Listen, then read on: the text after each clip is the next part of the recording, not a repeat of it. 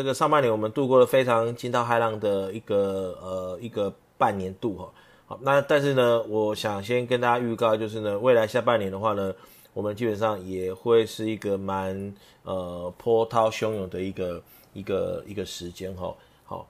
第二季的市场哈，其实很多人其实都呃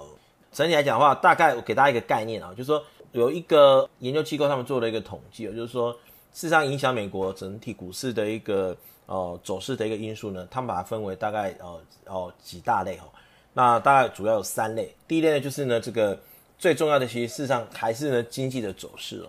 经济的走势呢，其实占大概整个呃美国的这个股市的一个走向，大概占了超过五十个 percent 哦。所以呢，我们上礼拜在这个呃总体分析的时候呢，我们其实也有跟大家提到，就是说。事实上，美国它这这一二十年来，景气可以持续的扩张，然后呢，股市可以持续的上涨。哦，其实大概主要也是跟美国的第一个，它的就业人口其实一直在增加当中了。美国的就业人口其实在过去二十年来在增长将近快一倍以上。那再来就是说呢，讲到第二个主要的影响因素呢，是来自于这个货币的一个供给哦。这个货币供给因素呢，大概占百分之三十九个 percent。好，就是说大概百分之就是股市上涨的一百趴里面哈。它大概有三十九 percent 呢，你是可以用这个呃货币供给的变化来做一个分析这样子哦。那我们事实上在上礼拜我们也看到数据，就是说呃美国在过去一二十年来，它的货币供给的的数量呢也是成长将近一倍左右。好，那所以说我们来看一下，就说整个来说的话呢，呃从呃三月四月以后以来，呃虽然说经济状况其实是不是太好哦，但是呢呃事实上整个在这个货币供给的这个呃状况来讲的话。啊，比如说以美国的 M1，哦，我们当然基本上这个都是在衡量货币供给的一个数量的一个工具哦。美国或者说事实上像南韩、台湾，其实上 M1 跟 M2 呢，其实在过去几个月都是大幅增长的一个状况。那因为大家也知道，因为第一个利率低，第二个呃企业啊银行呢放款的标准是比较宽松的，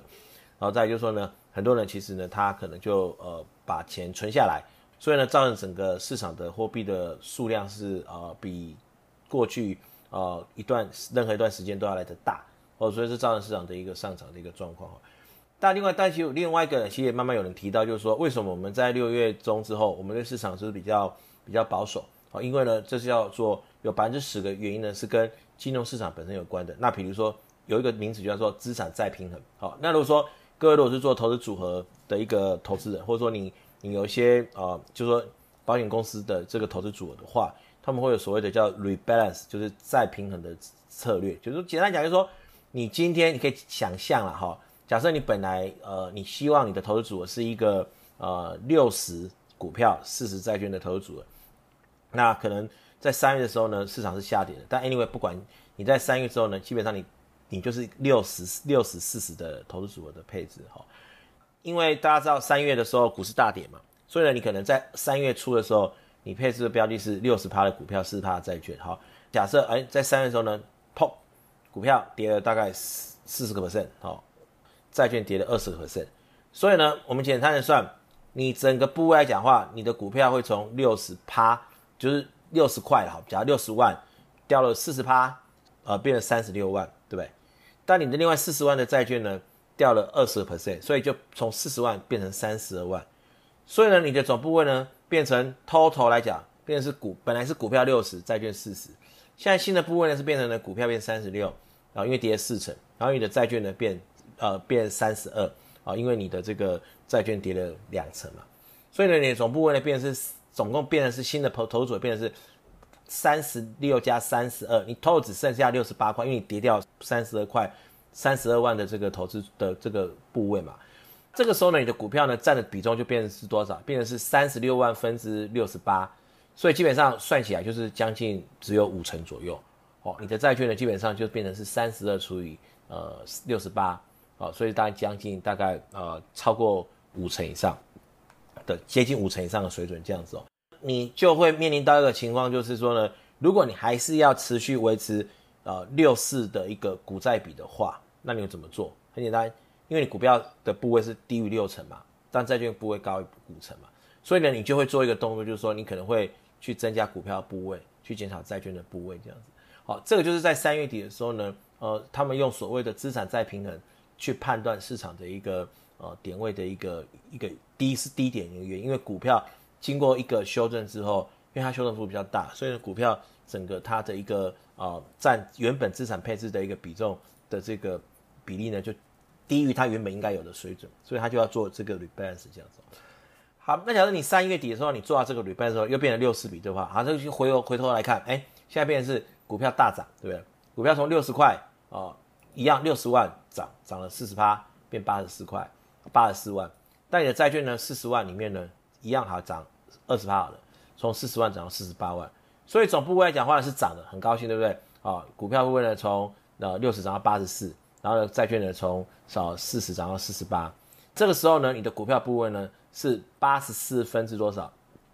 八十四分之一百三三十三十二。好，你你就可以算你的部位是超过六成。所以这个时候呢，简单来讲，你就会产生再平衡的一个必要性，因为你的股票呢超出你，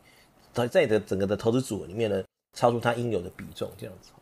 所以呢，这个是呢很多，比如说被动式投资的部位啊、呃，可能主权基金、保险公司、退休基金的部位，他们可能都会严格遵循所谓的呃六四比七三比的这样子的一个投资组合的话，那他们就有这个资产再平衡的一个一个必要性，这样子。所以呢，简单讲，所以市场是预期，就是说，呃，就算经济的走势跟货币供给的走势呢都不差，但是因为现在股票跟债券的比重已经偏离了它的一个配置的一个一个原则，所以呢，他们就会，呃，股票投资人就会开始进行出售的动作，然后债券投资人就会开始呢进行这个呃回补的一个动作，那它就会造成了一个一个变化，这样子。OK，好，好，前面先前面先开宗明义，就是告诉大家，就是说。在第三季开始的时候呢，可能市场是 rebalance 的部分是比较倾向于卖股买债的一个动作，这样子。好，你们当然就可以允许这样子的一个动作去调整你投资组合，这样子。我想这个是先提供给大家哈，因为我们现在是最呃第三季的开头，然后第二季的呃明天就后天就就是七月了嘛，所以呢我们要先跟大家说，呃我们上礼拜跟大家提过，呃接下来几个月呢对市场来讲是非常非常重要的，为什么？因为呃，我最近跟一些他本身是做贸易的客户，哦、呃，就是参叙或者说呃，就是交换意见。那其实他们都提到，就是说，其实呢，他们现在市场的订单的能见度其实是非常非常非常低的，甚至有些客人基本上是现在是根本是没有在下单的。好，那我们将会提到说，第三季呢是决定整个美国经济呢这个下半年甚至明年上半年是好是坏的一个很重要的一个关键。主要为什么呢？原因呢？那我跟大家分享一下，就是说。从七月到九月呢，其实呢才是呢真正呃决胜负的一个时间点。也就是说，呃四到六月基本上坦白讲，联准会就是放水啊，就是送分题。好，因为整个货币供给的大增呢，导致整个市场的资金的大水泛滥。那他们有形容就是说，资金的形容就像你这个呃冷的泡在这个游泳池里面一样。那基本上呃这个股票呢或资产呢不涨的是是很难的。但是呢。我接下来的话呢，第三季呢，大家呢就会开始呢面临到一些挑战。好，那什么样的挑战呢？我们就来看，就来看这个疫情的一个状况。六月十八号，昨天晚上，哦，全球 COVID 这个确诊的人数呢正式突破一千万人。好，那死亡人数呢，呃，已经逼近五十万人的一个死亡人数。那也换言之，平均的致死率呢，其实呢也不用讲了，就是大数法则。平均的致死率呢，就是呢五个 percent，好，五个 percent，就是说一百人中了五个人会死，所以你你不要期待说你不是你是中的九九十五趴那个，因为基本上对你来讲哦会死就是一哦，没有所谓的比例的问题哈，所以基本上讲话呢，呃，简单来说死亡率是死亡率算高的哦，因为一百万一千万个人里面只有有五十万个人了，其实上是已经会得染了这个病人，这个离开这个这个人人世间这样子，好。好，那我们再来看，就是说每天的新增病例数呢，坦白讲，台湾感觉上像天堂一样，基本上好像跟与世隔绝，不能是天堂，就像这个桃花源、伊甸园一样哦。但基本上每天哦，全世界新增的病例数呢，其实呢是超将近二十万个新的确诊的病例数这样子哦。那这个地图呢很有趣，就是我觉得它你可以去分去看。如果说你现在要看的是呃，我们比较重视的美国嘛，对不对？好，那我们就把就是把它。拉进来看这样子哦，那我看一下，抓一下哈。美国来看的话呢，哦，我们来看一下美国的每天的新增病例数呢是怎么样哈？每天的新增病例数呢，美国每天是多少呢？其实基本上中间有一段呢，哦，这个病例数是掉下来的哦。那掉下来的话呢，大概呢最低的时候呢是大概一万六千的病例数。可是呢，在这个呃重新经济开始部分解封之后呢，大家可以看到这个每每日的新增病例数呢，大概呢最高的时候呢，已经呢从一万多人呢都增加到一天呢有将近呃四万多人的一个新增的一个病例数这样子。所以美国现在其实已经有两百七十，应该有两百二十万人是确诊哦。那呃死亡人数呢，基本上五趴嘛，大概已经超过呃十几万人，这个呃已经死于这个。这个做，所以基本上坦白说，这个呃病毒对美国的人口的影响呢，事实上可能已经呢逼近了哦历史的一次大战、二次大战的一个一个一个一个人数这样子。所以我们讲就说，其实呢整体来讲的话呢，其实呃不管是全球啊，不管是呃美国美国的啊德州，德州是美国人口前十大州哦，佛罗里达州，或是呢呃这个华盛顿州哦，或是加州。其实呢，他们这个呃染疫的人数呢，他们有六个州，他们的这个新增的病毒病毒的疫人数呢，基本上是一直在增加的一个状况哈。好，那我们再看，在对美国来讲，另外一个重要的一个呃影响的关键的程度呢，是呢，我们要从他们的一个呃法案来讲起哦。那呃这个法案呢，就是呢，他们在呃二三月的时候呢，国会有通过的一个呃就是呢这个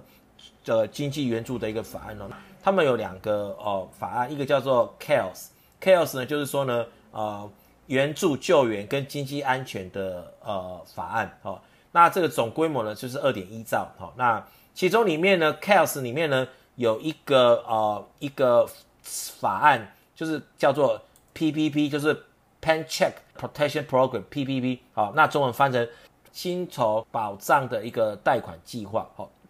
呃这个计划就是呢。呃，有两个预算哦，一个预算是呃三千五百亿，一个另外预算是三千两百亿。简单就是说呢，它是针对五百人以下的企业，或是呢，照美国的官方来讲是属于中小企业的这些公司，比如说哦，像餐厅哦，比如说美容院哦，比如说这个电影院哦，那个就是可能就这种哦服饰店哦这种小型的商家。哦，他可以来跟国会做申请，从什么时候？从四月三号到四月七号去啊，让你做一个申请的动作。那申请的条件是什么呢？简单就是呢，好，我们来看，简单就是呢，你可以呢，如果你在申请前的两个月，表示你的薪资呢是你付给员工的薪资每个月是两百万，那你就可以申请两百五十万的贷款，哦，两百五十万的贷款。好，就是说，如果你过去一个月的，如果你一个月的薪资付给员工的薪资是一百万，两个月是不是两百万，对不对？你就可以跟政府申请这个薪资的这个贷款，你可以总共可以申请两百五十万，约当大概两到三个月的薪资的，因为两百万你可以付三个月的薪水给员工嘛，对不对？好，这个呢真的很有很很有很优惠哦，很优惠哦，对不对？就说，如果你在贷款后的八个星期之内，哈，八个星期之内，好，如果呢你没有你没有，比如说没有裁员，或是没有给员工放无薪假等等的话，那基本上你的一部分的贷款是不用还的，就是两百五十万，你就拿去付给员工薪水，你是不用还这个贷款的，对，好，这叫做 PPP 计划，好，但是呢，我们要知道，就是你还想哦。好，后面就有想到一些 PPP 计划的一些呃弊端了，因为比如说有，比如说有些大公司啊，可能是连锁店的，比如说哦你是小商店，你可能是开一家牛肉面店，好，你去申请这个贷款，结果呢就会发现说，哎，去申请的时候呢额度被用完了，为什么？因为是被被这个某某个连锁商店被用走，所以呢他们当然就会有一些 argument 这样的，但整体来说，这个计划它帮助了美国基本上中小企业主。可以不用裁员员工哦，让员工保有工作哦。但是呢，各位，是他只有给你两个半月的薪水，也就是说，坦白讲，四月申请四五六，说实在话，为什么之前大家那么有信心？因为假设四五六哦，四月申请拿到钱，五月、六月、七月，各位，如果七月之前经济疫情有被控制住的话，那基本上大家就没事，因为你给客员工薪水，你又不用支付这笔钱。那你七月之后，今假设疫情好转了，你就可以呢开店做生意的话，你当然就可以靠自己的能力去赚钱养你的员工，对不对？But 大家看刚才看到了，这个疫情现在其实是上升的，它其实并没有下来。所以简单来讲，你四五六月你把这些拿来带来的钱花完了之后，因为你付给员工薪水花完了之后，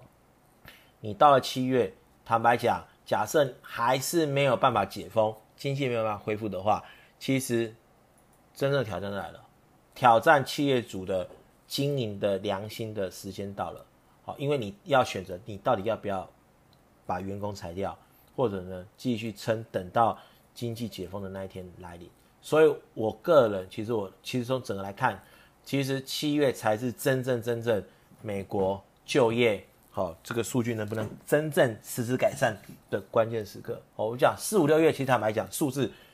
在之前，其实只要有 money supply 就够，有钱就够了。美国有一个，他们就是在讲，就是说哦，就说哦，如果是照这样讲的话，反正呢有病毒呢，就印钞票，就发钱给人家发薪水就可以过去的话呢，那简单。反正什么事情呢？你发生什么事情呢？天灾人祸呢？就只要叫联准会呢，呃，降息，然后这个发这个发钱哦，基本上大家就都没事这样子。可是事实上大家知道，其实并不是这个样子哦。这件事情它基本上本质就是一个全球的一个传染病的一个 issue，他要从这个角度去去去去解决。好，那比方说对美国来讲，我刚才提到就是说，第一个资产再平衡本身就会影响到整个 market 的一个方向。哦，再就是说呢，目前来讲的话，整个确诊的人数还是急剧上升的情况之下。如果在这个 PPP 的这个资金使用完毕之后，中小企业它就要面临到非常非常痛苦的决定，哈，非常痛苦的决定。那就是说，是不是继续要保有员工的工作，哈，或者说呢，是不是要进行在经济上，其实对于企业主是比较呃有利的一个利己的一个一个动作这样子。所以呢，其实呢，美国政府会不会再出手去做这件事情？其实有可能，有可能。大家想到，如果再出手，其实坦白讲，也就是也是这个方法，就是什么？就是继续继续印钞票。啊、呃，有另外两个事情也是我上礼拜有提到，就是说第一个就是呃第四季基本上大家知道很多公司它的年度的销售旺季，基本上第一个就是暑假，好、暑假会带小朋友去玩嘛，小朋友去玩，他去迪士尼玩，过去去迪士尼玩就要买迪士尼的娃娃，对不对？去去看篮球，去看球赛就会想买 Nike 的球鞋，哦，这个就是消费的动能嘛。所以对于市场啊，对于跟这个 education 有关的、教育有关的、跟儿童有关的、跟运动相关产业有关的，其实暑假是他们的旺季嘛。可是这旺季看起来基本上是落空的。再就是 Christmas，所以简单讲，如果今天你都不确定这个圣诞节有没有办法，店会不会、商店会不会开的情况下，你基本上你会下单吗？基本上你是不会的。所以呢，急单会有，但是呢，稳定的订单基本上是不太可能在这种不确定的情况下去做这样子的一个动作的哈。所以呢，第四季。整个全球甚至于美国的消费的旺季有没有可能就是亏棒落空？哦，这是一个很很很不确定的一个一个问题。有可能，有可能哦，没事。但是呢，比较有可能是整个就算有销售量，也会比之前下滑很多，绝对不会像大家想，就是说哦，今天市场没事，疫情没事的时候，你本来上半年我就讲嘛，你上面本来一年要看五场电影好了，上半年一场都没有看，就下半年就连续看了十场。这是不太可能的事情，好。